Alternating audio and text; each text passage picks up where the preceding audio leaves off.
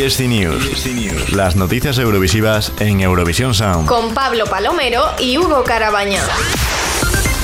Estas son las noticias eurovisivas de esta semana. Husavik nominada a los Oscars 2021.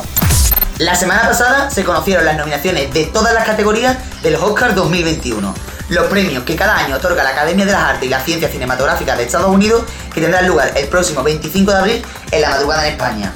Dentro de la lista de nominados hay una categoría que este año toca de lleno a Eurovisión, y se trata de la categoría a la mejor canción original de película. En esta categoría, la Academia recibió un total de 105 posibles candidatas, de las que ya solo 5 quedan en la carrera por alzarse con el Oscar a Mejor Canción Original de Película, entre las que se encuentran Husavik, la canción de la película de Netflix Eurovision Song Contest The Story of Fire Saga. Estas son las canciones nominadas en la misma categoría que la película de Eurovisión. Husavik, The Eurovision Song Contest The Story of Fire Saga, Fight for You, The Judas and the Black Messiah, Losi, Sing, The Life Ahead, La Vita di Vantasé, Speak Now, The One Night in Miami, Hear My Voice, The Thrill of the Chicago. La Unión Europea de Radiodifusión celebra la reunión de delegaciones de Eurovisión 2021. A principios de la semana pasada tuvo lugar la tradicional reunión de jefes de delegaciones de Eurovisión 2021, que por primera vez en su historia se celebró de manera digital. La tradicional reunión que se celebra siempre en el mes de marzo ha celebrado su edición de este año de manera telemática, debido a las restricciones de reunión impuestas tanto para viajes como para las propias reuniones. La edición de este año se ha celebrado sin ningún problema, después de que el año pasado varios jefes de, delegaciones se tuvieran que poner en cuarentena tras varios positivos en la sede de la UER en Ginebra. Vilna y Sofía se convierten en sedes para grabar las actuaciones live on tape de Eurovisión.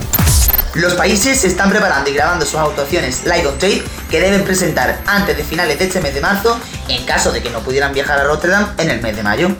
Vilna y Sofía se han convertido esta semana en sedes para que varios países graben sus actuaciones. En el caso de la capital lituana, que sepamos, la propia delegación lituana y la alemana lo han grabado allí, mientras que Bulgaria, Chipre, Grecia, Croacia, Malta y Moldavia han hecho lo propio en Sofía, la capital de Bulgaria.